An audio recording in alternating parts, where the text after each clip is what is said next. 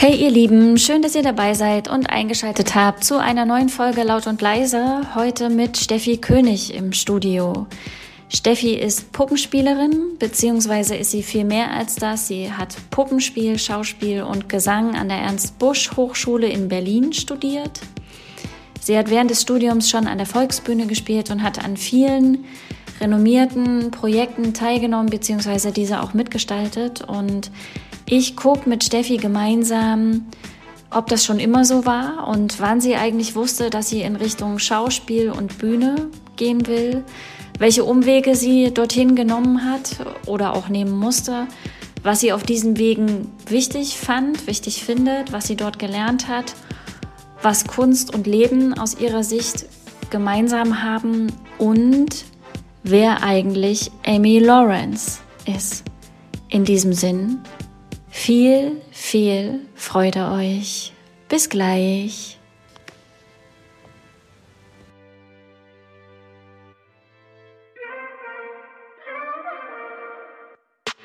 Steffi, herzlich willkommen. Hallo. Bei Laut und Leise, schön, dass du da bist. Schön, dass ich hier sein kann. Wir reden heute ein bisschen über dich und deine Geschichte und all die Dinge, die du auf deinem Weg schon auf den Weg gebracht hast.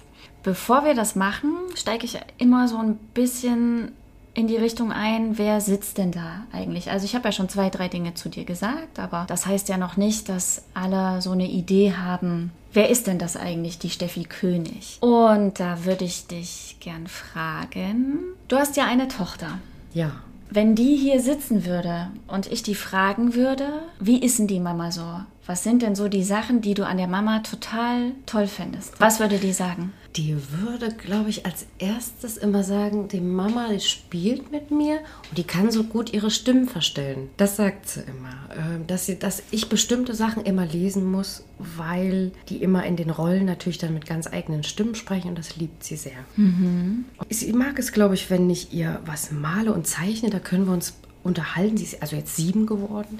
Äh, da tauschen wir uns auf, weil sie, aus, weil sie sehr gern malt und zeichnet und äh, dann, dann lobt sie mich auch und ich lobe sie und das ist ganz schön so. Mhm. Äh, und da, da guckt sie sich Sachen ab, so wie ich das bei meiner Mutter gemacht habe. Die hat nämlich auch sehr, sehr viel gezeichnet und habe das sehr geliebt, wenn sie für mich gemalt hat. Und irgendwie ist das jetzt durch die Generation, geht das so weiter und das macht mich richtig fröhlich. Also da habe ich viel zu lachen äh, bei den Bildern. Äh, da geht mir das Herz auf und ich frage sie dann immer und dann entstehen Geschichten. Und ich glaube, das können wir gut miteinander teilen und das schätzen wir sehr aneinander. Schön. Was würde dein Mann ergänzen?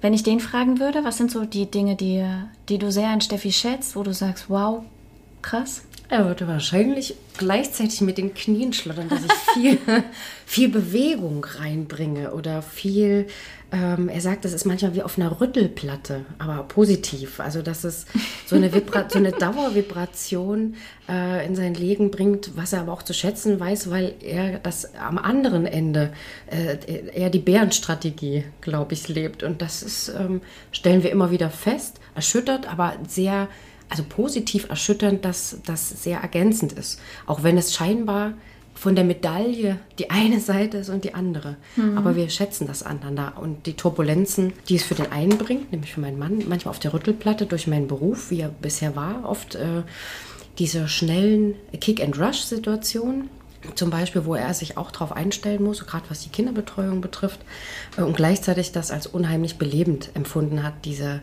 dieses Neue, die, die, diese neue Sicht auf die Dinge, dieses ähm, sich immer wieder neu erfinden müssen, das ist, glaube ich, gar nicht so in seinem Bauplan vorgesehen. Mhm. Der Bär auf der Rüttelplatte. Der Bär auf der Rüttelplatte und irgendwie, glaube ich, äh, äh, empfindet er das auch als verjüngend und gleichzeitig auch immer wieder so als ein bisschen, da lieber erstmal einen Gang rausnehmen. Und das ist, glaube ich, eine gute, für mich oft ein, ein guter Erdungspunkt neben, neben anderen Dingen, äh, die wir miteinander teilen. Und für ihn ist es, glaube ich, belebend und im Jetzt zu sein. Immer wieder. Schön. Ja. Und was würdest du noch ergänzen? Ich glaube, das immer mit dem Eichenlaub, mit dem Eigenlob ist so eine Sache. Wann kennt man sich? Also das merke ich immer wieder. Man, es gibt so viele Möglichkeiten in der Situation, sich zu entscheiden. Und ich glaube, das ist ein wichtiger Punkt aus den vergangenen Jahren und auch aus der Zeit nicht nur durch den Beruf, so mit sich selber zu beschäftigen, sich auszuloten und zu gucken, wer bin ich denn eigentlich, festzustellen, dass ich jeden Moment die Wahl habe auch, äh, nicht immer bewusst, aber dass man es bewusst einsetzen kann und dadurch ein großer Optimismus ähm, entsteht, der auch ansteckend sein kann. Und ich glaube, das macht mir richtig Spaß, das als Sport zu kultivieren in Situationen, die ähm, scheinbar gesetzt sind, äh, in, in kurz eine Analyse zu machen und zu gucken äh, mit meinem, wie kann man das sagen, ja, mit Humor, glaube ich, mit, mit einem Augenzwinkern dem anderen dort abzuholen, wo er gerade feststeckt, mhm. ohne, ähm, ohne unbedingt jetzt äh, äh, mit viel Idealismus die Welt retten zu wollen oder denjenigen verändern zu wollen, sondern ein bisschen Humor in die Situation bringen. Ich glaube, das, das mache ich gerne. Und gleichzeitig ähm, ist das so ein, äh, ja, ich glaube, was, was grundsätzlich an das Leben Glaubende und sich immer wieder in jeder Situation neu erfinden zu können, ohne an einer Form festzuhängen. Mhm. Ich glaube, das, das äh, stelle ich immer wieder fest, dass mich das begleitet. Mhm. Ob mich das ausmacht, weiß ich jetzt nicht, aber es ist ein Teil. Mhm. Okay. Ja. Schön. Ja. Und Gärtnerin aus Leidenschaft. Das, ähm, das, ähm, das ist eine tolle Erfahrung, da immer mehr mit den, mit den Dingen zu wachsen. Das, das ist was, was mich auch lange begleitet, mit den Pflanzen und den Gestalten und Räumen, also dass sich die Dinge wiederholen, egal in welchen Lebensbereichen. Also dass es so ein paar nicht Allgemeingültigkeiten gibt, aber was, was sich wiederholt und wo unheimlich viel Liebe und Gnade drin steckt. Und daran glaube ich, glaube an die, an die Liebe, die überall jederzeit da ist und auch, auch ähm, ähm, einsetzbar und abrufbar ist, äh, egal in welcher Situation, so hart die auch manchmal sein mag. Und ähm, ja, dass die Form oft wandelbar ist und dass man das viel über Entscheidungen läuft. Aber das, das ist was Generelles, glaube ich. Gar nicht unbedingt, was jetzt mich ausmacht, sondern dass das ja ein fließender Übergang ist mhm. zwischen, dass mich das ausmacht und gleichzeitig, dass das vielleicht ein, ein, eine Antriebsfeder ist, ein, ein Motor auf das Leben zu gucken. Mhm. Wenn wir am Ende wären, wäre es jetzt ein gut, das wäre ein gutes Schlusswort. Vielleicht. Aber es ist noch keins. du musst noch eins finden nachher. Okay, gut. Du hast Puppenspiel, Schauspiel und Gesang studiert. Ja. Wenn du so in deiner Geschichte zurückreist, du bist ja in der Blüte deines Lebens, was das Alter betrifft. Wir verraten jetzt nicht, welche Zahl das umfasst. Ich finde es auch wunderbar, alles gut.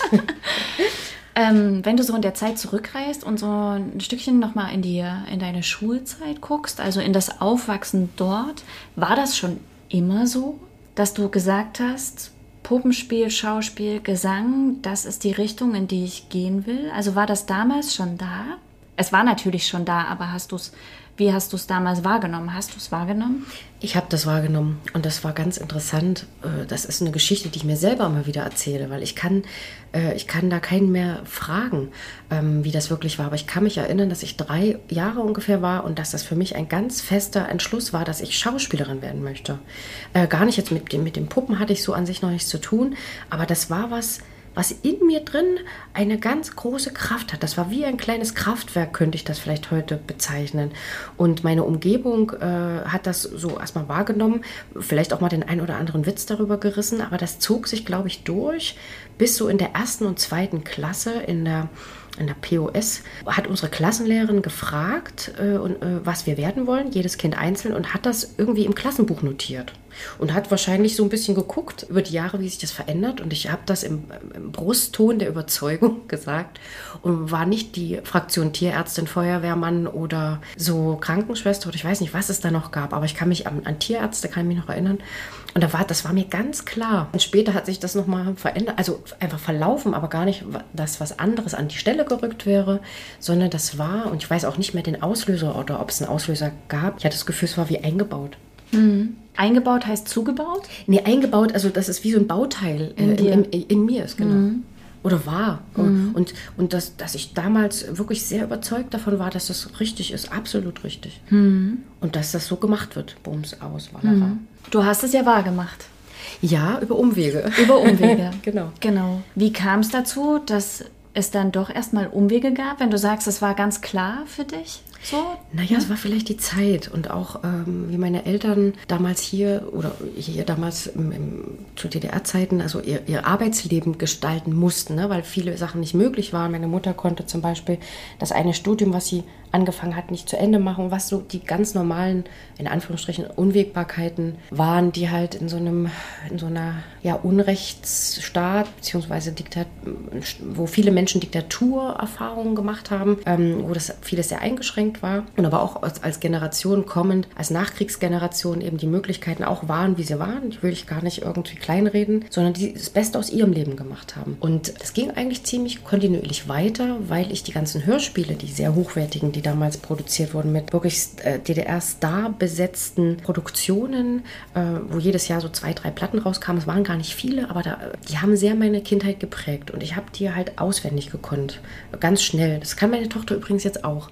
Die hört sich was an und dann ein paar Mal und dann sagt ich Wort für Wort, äh, macht sie es genauso wie ich damals, das weiß ich aber gar nicht, ähm, dass sie mir die Sachen wirklich nachspielt und ich könnte mich kaputt lachen, weil das ist, äh, ich habe das glaube ich früher beim Abwasch auch so gemacht. Ich habe meiner Mutter in allen Rollen, alle die mhm. vorkamen, praktisch sämtliche Rollen beim Abwasch äh, eben erzählt und das hat sie auch erquickt daraufhin, weil sie es gar nicht so äh, selber so gesehen hat, hat eine Arbeitskollegin und Freundin, die recht äh, kräftig war, und gesagt, Mensch, äh, schick doch mal deine Tochter, ich kenne da einen im Radehaus, äh, da oben gibt es doch, äh, doch hier das Pioniertheater, schick die doch mal, bring die doch da mal vorbei. Mhm. Und das, da war ich neun, also es war gar nicht so äh, ähm, unstringent und, und dann bin ich dort oben gelandet und dann ging es gleich los. Und, und da hatte ich Lust zu spielen und vor allen Dingen zu improvisieren. Ich hätte gar nicht mehr aufhören können. Das war zweimal die Woche und ich bin dahin geflogen regelrecht. Und aber Einfach nur, um, damit es raus kann.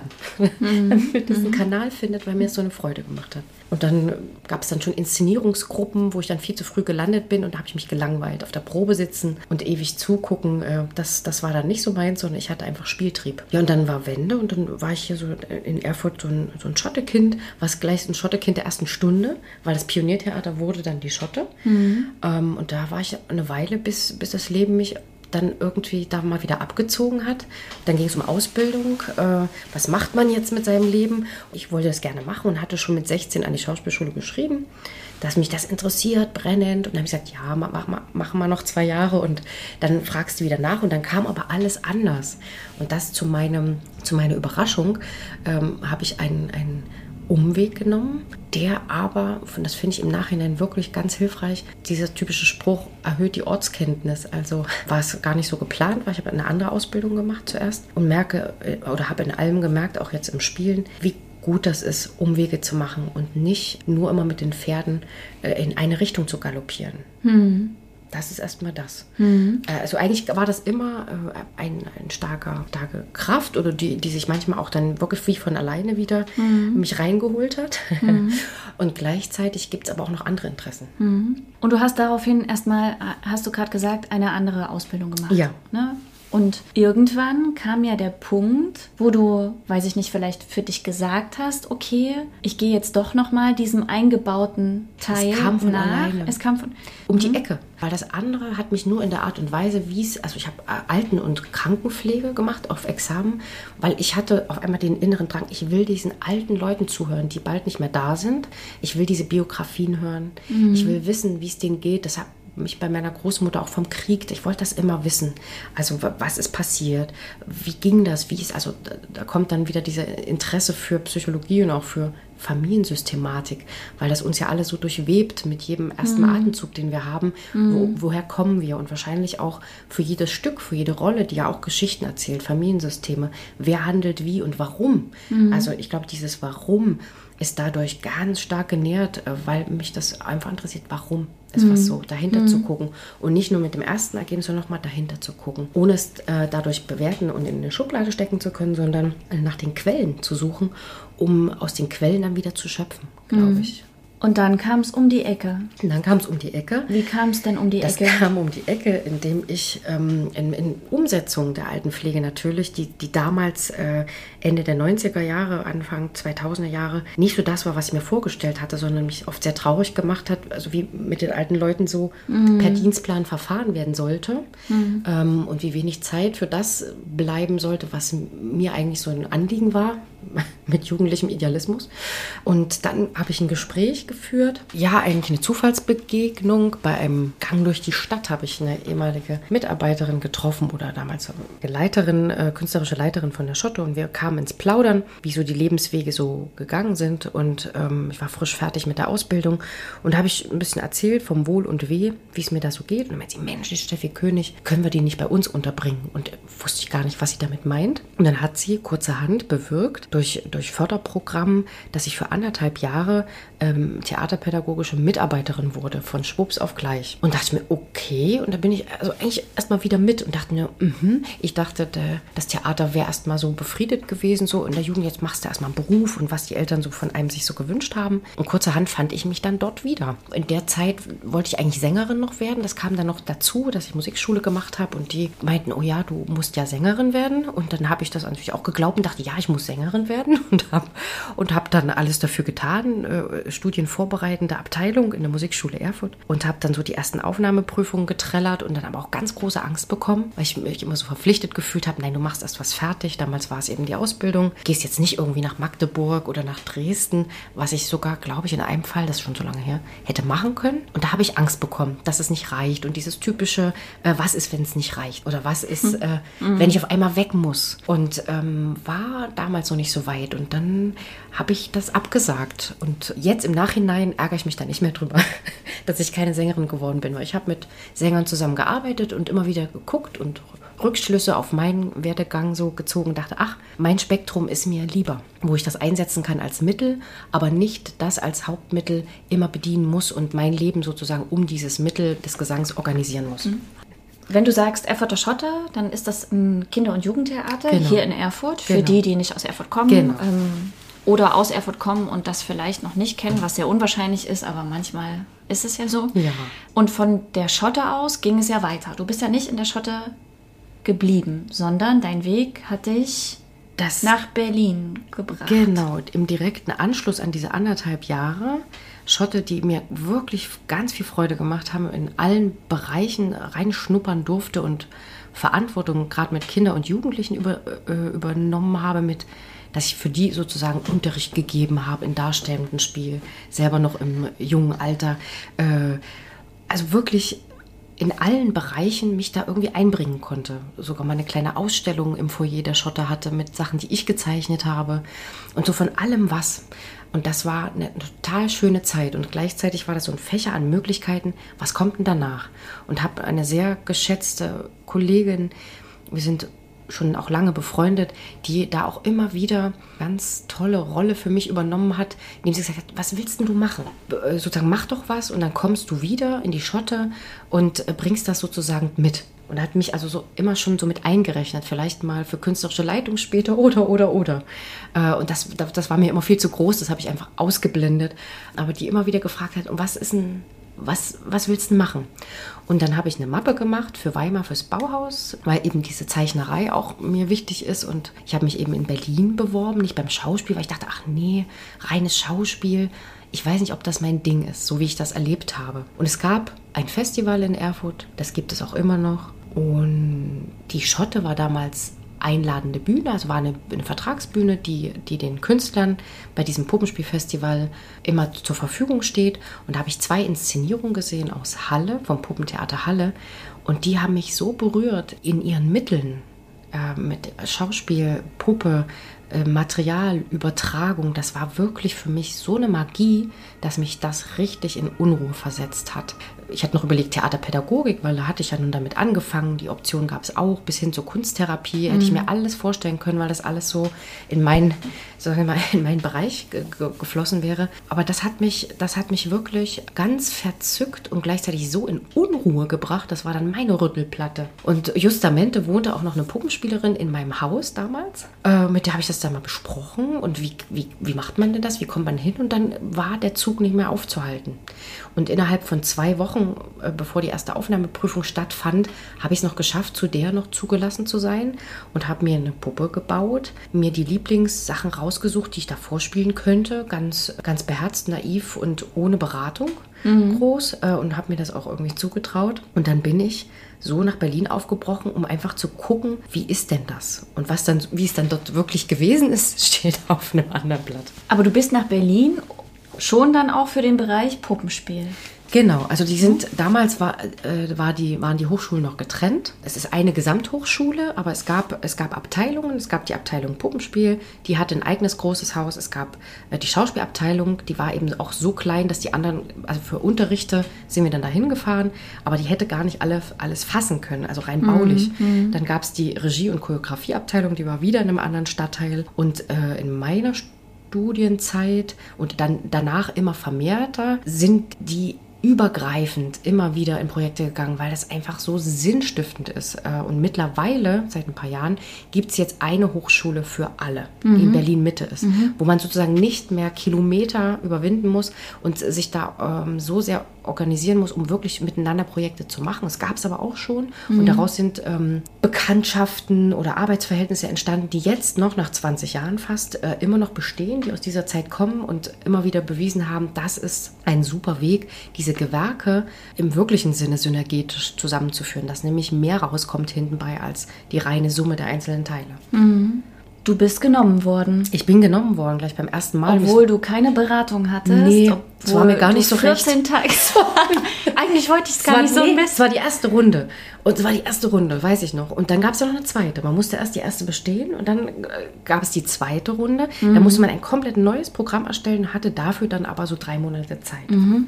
Genau, und da dachte ich mir so, ui, willst du das wirklich? Und Berlin hat mir damals bei der ersten Runde so gar nicht gefallen. Wo alle sagen, Berlin, Berlin, war für mich als Schneeregen, äh, Neubausiedlungen, wo diese Puppenspielabteilung war, ein sehr marodes Haus, was ein ehemaliges Pionierhaus war. Da habe ich so ein bisschen Allergie dagegen, gegen diese Art von Architektur. Und da bin ich sehr empfindsam, was so, ähm, was Städtebaulichkeit auch betrifft, also rein ästhetisch, glaube ich so. Mm. Wo ich dachte, kann ich mir das vorstellen? Da war ich mir gar nicht so sicher. Mm. Und hast es trotzdem gemacht? Ich habe das gemacht, weil ich äh, bin da rangegangen und habe gesagt, okay, zu meiner gesamten Familie damals und meinem damaligen Lebensgefährten habe ich gesagt, ich probiere das aus. Und die haben mich auch damals in der zweiten bestandenen Prüfung gefragt, Mensch, herzlichen Glückwunsch und so, wollen Sie denn das überhaupt? Ich sage, ich bin mir noch nicht ganz sicher. habe ich die äh, Professoren und Dozenten erstmal ein bisschen verunsichert vielleicht, weil die doch alle immer wollen an die Ernst Busch und alle immer ganz glücklich. Aber ich habe das wirklich auch neben dem, dass mich das durchgerüttelt hat, einen, einen, einen hohen Gegenwert gehabt hier zu Hause schon. Also in Form von einem eigenen Leben, was richtig Struktur schon hatte. Auch mit meinen anderen Interessen eben auch wirklich gut gefüllt war und, mhm. und, und reich. Mhm. Und ich nicht wusste, was mich dort erwartet. Hm. Ja, und gemerkt habe auch, was ich damals schon erlebt habe und was immer wieder ein Thema wird, wahrscheinlich auch in unserem Gespräch, was Klima betrifft, Klima in solchen Theaterstrukturen, dass ich da ein feines Näschen dafür habe und wirklich gucke, geht es mir da gut. Und das mhm. war, glaube ich, auch damals hat, also es ist vielleicht auch eine ho hohe Sensibilität, die ich mitbringe, ähm, für Beziehungsstrukturen, wie Umgang, vielleicht auch sowas wie Augenhöhe und Fairness und Abhängigkeitsstrukturen, ähm, wo ich äh, auch so eine, so eine Art, wie bei einem Hund, dem sich das Fell aufstellt, automatisch und erst fragt, huch, mein Fell stellt sich auf, was ist denn los? Mhm. So, und ich glaube, das, so ein Indikator, vielleicht so eine, mhm. so eine Art Indikator, also so, so ein Allergen, was sich sozusagen dann immer wieder geregt hat und ähm, mich viel bewogen hat, darüber auch nachzudenken und immer wieder zu gucken, nicht der Fehler im System, viele denken ja immer selber, sie sind der Fehler im System, bevor sie sich auf die Reise machen, nach dem Fehler zu suchen, sondern einfach das als Phänomen wahrgenommen habe und der mich immer wieder auch ins Überprüfen schickt. Also ich überprüfe mhm. das. Mhm. Also nicht nur zu sagen, hey super, Ernst Busch, ja. ich bin dabei. Und ich kann allen sagen, hey Ernst ich Busch, am, genau, wow, wow, wow, genau. wow, sondern zu fühlen, wie ist es denn zwischenmenschlich? Das immer wieder mit dem abzugleichen äh, ähm, und da seinem Gefühl zu vertrauen, das muss man natürlich im Laufe der Zeit immer mehr lernen, so wie man lernt, wer bin ich denn eigentlich? Mhm. Und äh, was ist denn gut für mich äh, und ähm, wie viele Fehler muss ich denn ständig bei mir suchen oder wie viel Fehler ist dem System immanent und äh, wie viel revolutionäres Potenzial trage ich in mir an Veränderungswünschen oder Optimierungswahn, keine Ahnung. Äh, und, und wie viel kann ich auch davon einfach lassen und äh, immer wieder sagen, äh, tut mir das gut oder nicht, wie viel kann ich gestalten mhm. oder nicht geht ja durch alle Medien. Es ist ja so hochaktuell, nicht nur MeToo-Debatte, sondern auch äh, Machtstrukturen eben. Und die sind natürlich in den Hochschulen sowas von immanent, die riecht man ja, dass das auf jeden Fall ein Thema wird, mit dem man sich auseinandersetzen mhm. muss. Wie stehe ich dazu? Wie mhm. geht es mir damit? Wie gut kann ich damit mhm. klarkommen? Und alles in seiner Zeit gesehen vor 20 Jahren. Mhm. Weil die Menschen oft durch diese kleinen DDR-Hochschulen, mhm. äh, wo man sich auch kennt, gegenseitig, alle durch diesen sozusagen, durch diesen Kanal, durch diesen Geburtskanal durchgehen und geprägt werden. Mhm. Und das oft nicht wenig, weil das mhm. ist eine sehr intensive Zeit, sehr mhm. intensiv.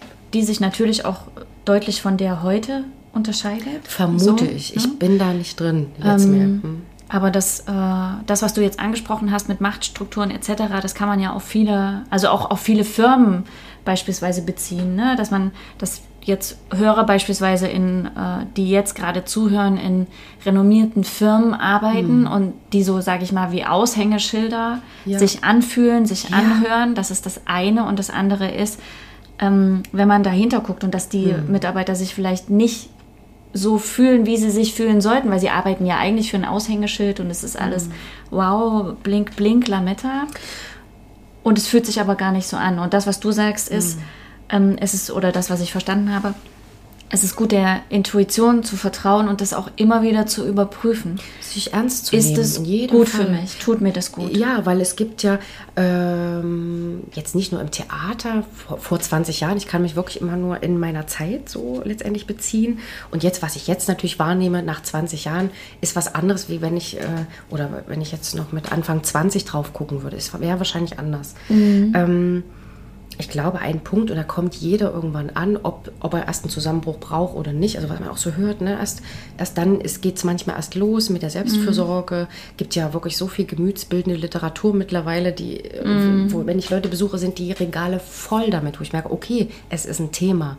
Und damit können wieder andere sehr viel Geld im Moment verdienen, dass äh, auch aus unserer Geschichte heraus, also ich als, als Kind, was in der DDR groß geworden ist, die Art und Weise des, des äh, kollektiven Gepflegten, ähm, die Individualität gar nicht als das Gute, als das Besondere, dass du auf dich achtest, war jetzt ja nicht äh, on the top, sondern eher, das ist ja nicht das Nicht-Gute. Mhm. Und ich glaube, die Generation sogar vor mir haben noch mehr ein Thema mhm. damit.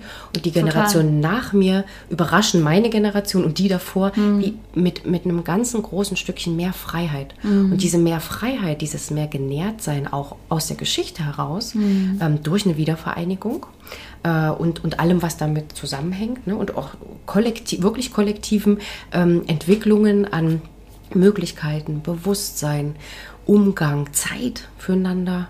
Ähm, Möglichkeiten mit sich selber zu beschäftigen, wo ich merke, junge Leute teilweise, äh, die ins Theater kamen, wenn, wenn es Publikumsgespräch gab, so kluge Fragen. Ich bin da so glücklich über so mündige, ähm, tolle junge Leute, so kluge unvoreingenommene und vor allem so unbelastete Blickweisen zu bekommen, die für meine Arbeit ganz wichtig sind. Ich glaube, das Bewusstsein wächst wie alles. Wenn das Universum wirklich wächst, so wie es die Wissenschaft sagt, wächst auch das Bewusstsein. Und ich glaube, dass, ähm, oder nehme das so wahr, dass diese Chutzpe, äh, die jetzt junge Leute auch an den Schauspielschulen mitbringen, die sich eben äh, teilweise, wenn Regisseure dann kamen, meinten, oh, ich habe gerade ein Szenenstudium gemacht am Schauspiel oder äh, an der Puppe. Ähm, Mensch, die haben aber viel gemeckert, wo ich dachte, ja, hätten wir gar nicht drauf, hätten wir uns zum Teil gar nicht gewagt, weil die weil diese, mhm. dieser Knebel, aber auch mhm. der, der, der eigene, der eben noch mhm. gar nicht so frei war oder auch, auch in Gruppe, sag ich mal, die, diese Kraft, sag ich mal, vielleicht ist es so wie so Wasser, ne? Mhm. Also umso mehr Wasser da lebendig ist, das ist gar nicht aufzuhalten, ohne mhm. es zu bewerten, sondern äh, da wird irgendwie so, nö, mache ich nicht. Sowas gab es gar nicht, sondern da gab es noch diese alten Strukturen, ne? Und das ist ja das, wo es auch überall oder jetzt vermehrt wackelt, wo es Briefe gibt, ähm, ähm, öffentliche, die Ensemble schreiben, mhm. wo sich Ensemble zusammentun. Sowas, davon habe ich geträumt über Jahre, ich kann ja sogar schon sagen, fast zwei Jahrzehnte, ähm, wo es gar nicht darum geht, äh, jetzt alte Zöpfe abzuschneiden, vielleicht ein bisschen. Aber es geht um Teilhabe. Und weil diese Teilhabe, habe ich erfahren, ist ein, ein so positives Hm. Und, und, und Angst fressen Seele auf. Hm. Das ist egal wo. Das hm. ist egal wo. Und die Atmosphäre, das Zwischenmenschliche hm. hat ja einen Einfluss auf die Kunst und die Absolut. Kunst hat einen Einfluss auf das Zwischenmenschliche. Ne? Das ist ja eine, letztlich eine Symbiose. Aber ähm, wenn ich jetzt, also wenn ich dich frage, was macht einen guten Künstler aus deiner Sicht aus? Dann sagst du. Guten Künstler. Der gute Künstler, wenn er ist für mich, glaube ich, jemand, der es schafft, mit seinen Ausdrucksmitteln, egal welche die sind, äh, ähm, womit er sozusagen einen, einen, künstlerischen Prozess für andere erlebbar macht, ähm, so unabhängig sein kann wie nur möglich um das machen zu können. Diese Unabhängigkeit ähm, ist jetzt nicht pekunär, also nicht vom, vom Geld her, ist immer begrüßenswert, wenn man irgendwie leben kann. Und das jetzt auch nicht nur am Rande der Existenz, sondern dass diese, diese Freiheit, die innere, glaube ich, auch was mit Schöpfung zu tun hat. Also einem schöpferischen Prozess, dem der Künstler, glaube ich, immer irgendwie unterworfen ist. Mhm. Das so als Grundbaustein. Ähm, okay. Und was macht gute Kunst für dich aus? Also welchen, welchen Beitrag sollte Kunst aus deiner Sicht leisten zu den Dingen, die uns umgeben? Über Kunst ist bestimmt schon ganz viel Kluges gesagt worden und Definition und jeder hat da einen tollen Satz, wo ich immer denke, Mensch, wieder von der anderen Ecke toll beschrieben. Ähm, diese erweiterte Wahrnehmung mit den Mitteln, äh, die jeder hat, ob das Zeichnen, Singen oder durch, durch einen technischen Vorgang wie beim Puppenspiel muss man sehr viel Technik beherrschen, um diese, diese, diese Als-Ob-Situation, also diese Lebendigkeit zu erzeugen, ne? anhand sozusagen einer dialektischen Situation, wie man das so nennt, dass man den Tod überwindet, nämlich das Material an sich ist tot, ne? das ist immanent, und gleichzeitig durch diese Überwindung, nämlich das Spiel, das lebensechte Verlebendigen, äh, entsteht ja was Drittes. Und dieses Dritte, glaube ich, ist oft was, was für mich auch aus einem anderen Bereich kommt der gar nicht esoterisch ist, sondern es ist etwas ganz Eigenes. Und dieses eigene, dass es so frei ist, wieder was entsteht durch eine Hingabe auch und durch ein Zusammenklingen der Dinge, ob das mehrere Puppenspieler sind, mehrere Schauspieler innerhalb eines Systems, also die Freiheit in den Grenzen, ne, das, das Umgrenzte ist das Stück, das Bild, äh, das Lied, ähm, welche Form es auch immer hat, dass das dieser Mehrwert ähm, etwas öffnet und bei jedem was anderes, was man gar nicht sagen kann und gar nicht auswerten kann manchmal, sondern es ist selber nur ein Schwingen, ein Klingen, eine, eine Resonanz erzeugt, die enthoben ist vom Alltagsdasein. Ich mhm. glaube, es gibt dieses Alltagsdasein, was wir alle haben und was oft total sinnvoll, also es ist sinnvoll. Es ist sinnvoll und ganz viel wert. Und gleichzeitig sind diese Momente, wie auch schon immer in den religiösen Traditionen, die, äh, ähm, wo der Geist eine Zwischenzustände erlebt, Input bekommt, sich, äh, wie man es früher so ganz pathetisch gesagt hat, erhebt.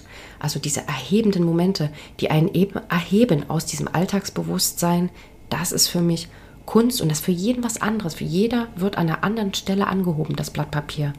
Und äh, egal, was ich zu geben habe, dass es potenziell die Möglichkeit hat, dieses Erheben zu schaffen. Das, ist, das schafft für mich Kunst. Und das ist, dass das, egal was da mir gegenübersteht, wie bei Menschen, es wird mich, es wird mich berühren, mhm. weil es in meinem Zeitkontinuum ist. Also mhm. ich bin da, das ist da. Es findet ein Kontakt statt zwischen zwei. Also es ist praktisch mhm. im Dialog. Es findet ein Dialog statt. Und mhm. dieser Dialog, das kann in ganz unterschiedliche Richtungen gehen. Aber Dialog ist Leben und das ist sozusagen das Lebendige. Genauso wie Alltag lebendig ist, ist Kunst für mich wahrscheinlich eine Art Verlebendigungsmittel. Du hast während des Studiums schon an der Volksbühne gespielt. Ist das richtig? Ja.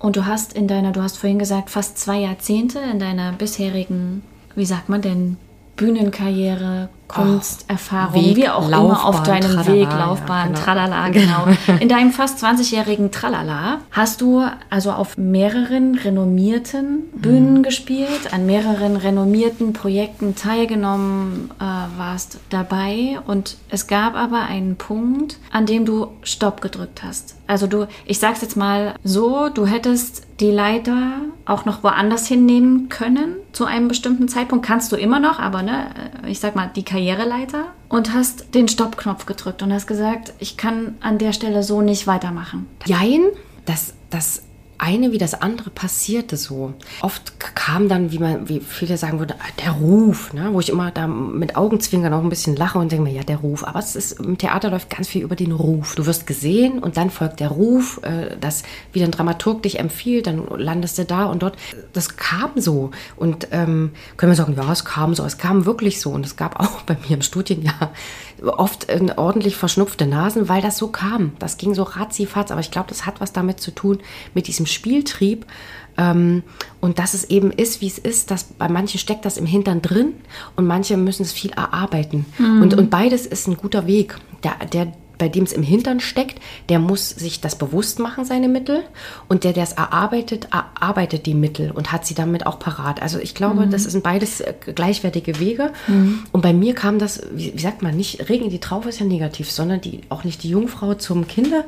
Ich, ich weiß es nicht, das Sprichwort. Aber jedenfalls kam das immer so. Und dann mhm. kam die nächste Empfehlung und dann ging das Rad so fix, so dass ich kaum noch hinterher kam. Mich selber immer gefragt habe, öh, wo geht denn das hin? Das war so rasant, äh, wo ich auch manchmal gewünscht hätte, ich könnte darauf irgendwie eine Entscheidung treffen. Aber das in dem Stadium des Studiums, da trifft man keine Entscheidung, alle sagen, Mensch, sei doch froh und so. Und wieder da hat sich wieder die Fellbürste, die berühmte, eben immer wieder aufgestellt und hat einen Abgleich gemacht. Was ist der Schein? Was ist das Sein? Äh, wie geht es dir wirklich damit? Guck dich um, nimm deine Nase, also das, das, die, diese Spürhundnase, die immer geguckt hat ähm, passt das zu dir und zu dem, was du vermagst, also deinem Vermögen. Ne? Also ähm, auch wieder nicht geldlich, sondern wie viel habe ich selber, was ich verausgaben kann in einer Struktur. Das Stück ist immer das Extra. Ich glaube, der größere Part ist äh, immer wieder auch dieses Socializen, ne? also diese, dieses Netzwerken und äh, festzustellen, wie viel Netzwerk kann ich denn überhaupt da selber einbringen oder ist es eben immer dieser, damals im Theater und wahrscheinlich heute immer noch in diese du wirst berufen Qualität, wo du einfach dann entweder ja oder nein oder mit musst und du nicht weißt, welche Kette in Gang gesetzt wird, also der Schneeball mhm. sozusagen, und was dann hinten bei rauskommt. Mhm. Also wirklich manchmal reine Chaostheorie. Mhm. Und ähm, manchmal habe ich selber die Bremse gezogen, weil ich gemerkt habe, das passt irgendwie nicht. Auch mit der Angst, oh Gott, vielleicht verbaust du dir den Weg, sondern das, das fühlt sich nicht gut an. Also mhm. darauf immer wieder auch zu hören. Und gleichzeitig habe ich sogar, wenn sie es nicht gut angefühlt, manchmal gesagt, ich mache es trotzdem, ich will es ausprobieren und danach wissen, wie es ist. Das gab es, aber manchmal wurde man selber auch äh, gebremst und eben, wie ich vorhin gesagt habe, eigentlich, wo man heute diskutiert über sittenwidrige Einjahresverträge bei Solokünstlern über NV Bühne. Ähm, wo man ohne Grund, also qualitativ zumindest, äh, äh, eben auch äh, ganz schnell ähm, in Interessen, die sehr dubios sind, wo selbst äh, übergeordnete Leitungen nicht verstehen, warum zum Beispiel nicht Verlängerungen ausgesprochen werden oder so, wo man auch bei Kollegen guckt und denkt, ja, ja, wieso, warum, mhm. weshalb. Also was überhaupt, es gibt keine Transparenz. Und ich glaube, an dieser Transparenz wird jetzt gearbeitet und es ist so beides. Mhm. Äh, äh, in diesem See schwimmen zu lernen, zu gucken, ähm, was passt da zu mir und was nicht und dieses Gegengewicht an, an Leben, wo viele eben ihre Familie in diesen Theaterkreisen haben, finden, äh, aber auch diesen, diesen, diese Struktur an Abhängigkeiten, die oft sehr stark sind, auch dadurch ausgeliefert ist und ähm, oder sind und sich, weiß ich nicht, wie gerade man bleiben kann. Und ein Punkt bei mir ist immer, dieser Rücken ist in einem gewissen Maß schon immer sehr unwirksam gewesen. In der Hinsicht, was Teilhabe betrifft und ein faires, ein, einen fairen Umgang. Da bin ich, glaube ich, zu, zu, immer weniger Kompromissen bereit, weil ich festgestellt habe, dass das ein negatives Himmelfahrtskommando ist, wenn man das nicht macht. Und dass es letztendlich der Arbeit schadet, dem Publikum schadet, wo ich immer denke, Mensch, dafür gibt der Staat so viel Geld aus und so weiter, wo man sicher Kritikpunkte findet und vielleicht sagt, aber die Freiheit in der Kunst, also das Arbeiten so erschwert wird. Ich glaube, darum geht es. Man muss ja immer wieder auf den Gegenstand klopfen, mhm. nicht auf die Menschen, weil die sind, wie sie sind, mhm. sondern was die Arbeitsprozesse, die künstlerischen, dann äh, im Endeffekt sehr erschwert, wo ich manchmal denke, Mensch, das Publikum, was kriegt denn das? Mhm. Na, also was ist denn, was, was gebe ich, was hebe ich denn über die Rampe? Mhm. Ohne jetzt zu sagen, ich wüsste jetzt, was das Gute ist, sondern da immer wieder zu gucken, zu prüfen und da ist, geht jeder wahrscheinlich auch mit anderen Dingen an den Start. Das mhm. muss man mhm. einfach auch sagen, eine andere Intention. Und die haben alle ihren Sinn, ihr Recht, ihre Berechtigung. Mhm. Und da muss jeder für sich selber sehen eben und auch äh, mal jemanden befragen, was ist denn mein Vermögen? Gerade an den Punkten, wenn man steckt und sagt, was, das ist ja jetzt das tolle Aushängeschild. Aber warum fühle ich mich damit nicht wohl? Mhm. Wie viel kann ich da noch machen? Oder manche Sachen haben sich dann auch im Sande verlaufen, ne, weil es dann woanders lang ging. Mhm. Und man gesagt hat, nee, du, ich kann jetzt nicht weiter mit dir mitreisen, weil ich will jetzt mal ins Festengagement, habe ein Angebot, wo, wo, die Wege sich dann wieder in eine andere Richtung weiter bewegen. Mhm. Das ist normal. Glaube ich, mhm. gehört zum Berufsbild dazu. Ja. Mhm. Zwei Sachen noch. Was hast du übers oder beim Schauspiel gelernt, was man auf das Leben übertragen kann? Und wo willst du noch hin? Gut, mach ich mal chronologisch. Erstens, was man beim Schauspiel übers Leben lernen kann.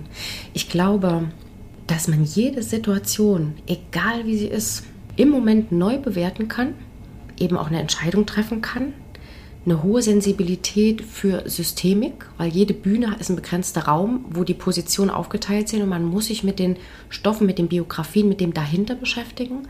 Und das ist im Leben auch, glaube ich, sehr zuträglich, wenn man das irgendwie macht. Ich glaube, da kommt man besser durch. Mhm. Oder vielleicht auch ein bisschen ähm, mit mehr Bewusstsein vielleicht oder mehr selber Entscheidungen und kann äh, viel Humor da auch drin entdecken. Mhm. Ähm, und ich glaube, die, äh, die erlebte Liebe, die daraus resultiert, die ist auch phänomenal, dass es einen fast umhaut.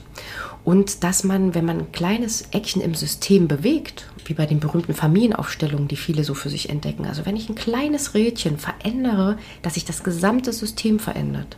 Vielleicht ist das eben auch auf alles eben übertragbar. Wenn ich auf einem Bild was verändere, wird sich die gesamte Komposition ändern. Ohne dass es jetzt schlechter oder besser wird, sondern das wahrzunehmen. Und ich glaube, das ist im Leben auf alles übertragbar. Und ähm, was ich im Puppenspiel liebe und besonders an diesem, unter anderem äh, an diesem Mittel sehr schätze, ist dieses sich ein bisschen selber zurücknehmen hinter dem eigentlichen Protagonisten. Das ist nämlich jemand anderes. Das ist nämlich ein, ein Extra. Also die Puppe an sich ist ja so ein Stellvertreter, die die Geschichte erzählt oft. Ne? Oder es geht hin und her, wird Dialogpartner für alle Beteiligten und es entsteht also in diesem kreativen Chaos, was da manchmal stattfindet, wirklich, also so viel Schönheit, ähm, was man auch im, im chaotischen Alltag, der für viele immer ein Grund ist zu ganz viel Klage, wie viel Schönheit da drin steckt. Und wenn familiärer Stress ist oder das Kind nicht das macht, was man will und rundherum diese ganzen Unwägbarkeiten sind, das immer wieder zu reframen, also einen neuen Rahmen drum zu setzen und zu sagen, was ist das Feld durchatmen, ich kann mich entscheiden und ich kann mich in dem Moment entscheiden, so viel Kraft und Vermögen, was ich habe, ähm, mein Rädchen zu drehen, nämlich wieder zurück auf mich, ähm, da nochmal auszuloten, was brauche ich gerade in dem Moment, wo vielleicht die Wogen hochschlagen für mich selber, was, welches Rädchen kann ich an mir drehen, was ich gelernt habe, was mir gut tut, was man im Schauspiel ja viel lernt, sich mit sich zu befassen und was muss ich tun oder manche gucken auch selber nur auf ihre Wirkung. Ja, wie wirke ich? Aber es gibt auch Schauspieler, die das, glaube ich, gar nicht machen. Die diesem Spieltrieb vertrauen. Ich glaube, zu denen gehöre ich eher. Die Lust haben, ein gutes Spiel zu machen und ein Fair, Fair Play. Und, und am besten noch, wenn jemand noch was mitnimmt von. Das wäre einfach tipptopp. Mhm. Und was, wo will ich hin? Wo will ich hin? Ich glaube, das ist gerade sowieso das große Fragezeichen, nicht nur in der Corona-Krise, ähm, wo Künstler sozusagen, viele Künstler auf, wie auf Eis ruhen und jetzt äh, der Frühling einlädt zum Schmelzen, aber irgendwie, äh, naja, das Ende noch nicht so zu sehen ist. Ich glaube, immer wieder sich neu erfinden, an dem Bewährten festzuhalten, die Form ist eigentlich wurscht, weil die Energie fließt sowieso und die wird ein neues, eine Form finden, ob das nun im Schauspiel, im Puppenspiel, im Singen, im Gestalten oder vielleicht sogar in Pädagogik ist. Also das ist der Punkt und zu gucken, immer wieder rauszufinden, was, was ist gerade gut, was, was entspricht der jetzigen Situation, meiner jetzigen Lebenssituation? Und wie viel bin ich bereit, weil einen Preis muss man immer zahlen, egal in welche Richtung, wie viel Preis bin ich bereit zu zahlen ähm, für, für was?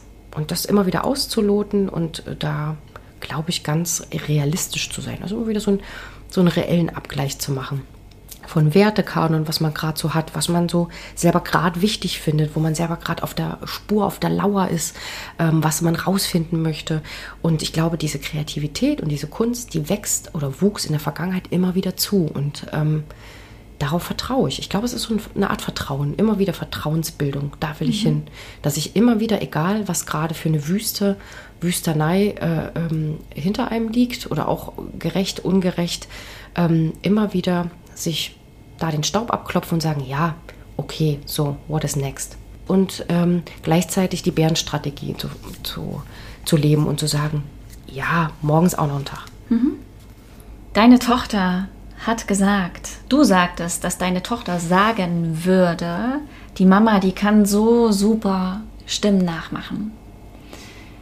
Was gibt es, was du jetzt gerade in petto hast, wo wir alle mal reinhören können, wie gut du Stimmen nachmachen kannst? Ich, äh, in einem der Stücke äh, war lustig, da hatte ich irgendwie äh, Tom Sawyer. Das war lustig, weil dann drei sehr unterschiedliche Rollen waren. Es waren zwei Mädchenrollen und, und, und die alte ähm, Tante Polly. Ähm, da gab es ein rothaariges Mädchen, die Amy Lawrence, die ist ganz pfiffig. Die die redet ebenso und das ist eine ganz coole. Die sagt immer, na was denn, Tom? Oder Hallo Jungs, na wie läuft's? So, so zum Beispiel. Und die andere, die ist so ein bisschen somnambul und ein bisschen, na, also ein bisschen anders halt. Ich mache gern Kinderstimmen. Bin ich auch oft eingesetzt worden für, also auch für, für die ganz kleinen Stimmen zum Beispiel, wenn jemand mal eine Frage hat zum Beispiel oder so oder du sag mal, wow, Superman, das ist ja cool. So was mache ich gern. Es sind aber auch die alten Stimmen, also zum Beispiel Tante Polly, die, oh, Mister, Mr. Dobbin, Sie sind mir einer. Das macht mir wirklich Spaß, in diese Rolle mich reinzufühlen. Und ich glaube, das hat auch was mit dem Puppenspiel zu tun jede Puppe, egal wie groß die ist, lotet man aus nach dem Lungenvolumen. Weil eine Stimme, die zu groß ist für so einen kleinen Puppenkörper, wirkt, äh, ähm, ähm, zerstört diese Illusion. Äh, und ich glaube, das ist so ein Punkt, den man irgendwie gern haben muss oder nicht. Und das machen manche Puppenspieler können das und manche machen es eben nicht. Die bleiben immer bei ihrem Volumen. Und interessant wird es, finde ich, wenn so eine kleine Handpuppe sagt, ähm, zum Beispiel, Du sag mal, dein Kleid, was du hast, ist ganz schön schick. Sag mal, und deine Zöpfe hast du selber gemacht oder macht die deine Mutter? Also so, ne? Weil es ist eine kleine Figur. Also, und das, äh, das ist dann wieder der Spieltrieb, dass das Spaß macht, auszuloten. Also man untersucht, man ist eigentlich ein kleiner Detektiv. Das macht mir auch große Freude, dir zuzuhören. und das finde ich, also, ne, ähm, be bevor ich dir die Fragen stelle, mit denen ich äh, immer aussteige, das finde ich, spürt man total, dass du Freude am Spiel hast. Mhm. Und wenn jemand Freude an den Dingen hat, die er tut, kann, finde ich, nichts anderes passieren, als dass er Menschen mitnimmt. Das ja. ist die logische Konsequenz. Logisch ist es nicht, sondern das ist einfach eine logisch-energetisch, wie das auch immer. Von allein. Es passiert einfach. Und, und, und es ist auch kein, und es ist auch kein, äh, ähm, das ist auch nichts, was man sich anstecken kann oder so. Oder es ist auch überhaupt nicht wichtig. Es ist genau. überhaupt nicht man wichtig. Man einfach. Ja, und das könnte auch was anderes sein. Also es könnte ja. auch sein, irgendwie Pflanzen verkaufen. Ich freue ja. mich jedes Mal, wenn ich ja. in den Gartenmarkt gehe und habe diesen einen patenten Gärtner. Ich liebe das, weil der in einer liebevollen Art und Weise zu dem, zu seinem Mittel, ne, den Pflanzen, mich dahin führt, wo ich gerade hin will und merke einfach diese, ne, dass man irgendwie mit als Mitmensch, ähm, dass man achtsam ist miteinander. Mhm. Das hat was mit, auch mhm. mit einer hm. großen Zuwendung zu tun. Mhm. Und ich hm. glaube auch, Kunst ist immer Zuwendung. Hm. Den Vielen Dank. Ich bedanke mich. Ich habe noch ein paar Fragen, bevor wir Adieu Gut. sagen. Die würde ich dir stellen. Los. Schnee oder Regen? Oh, beides. Camping oder Hotel? Oh, mittlerweile auch beides. Früher Camping, ganz klar. Lieber große Worte oder lieber große Taten?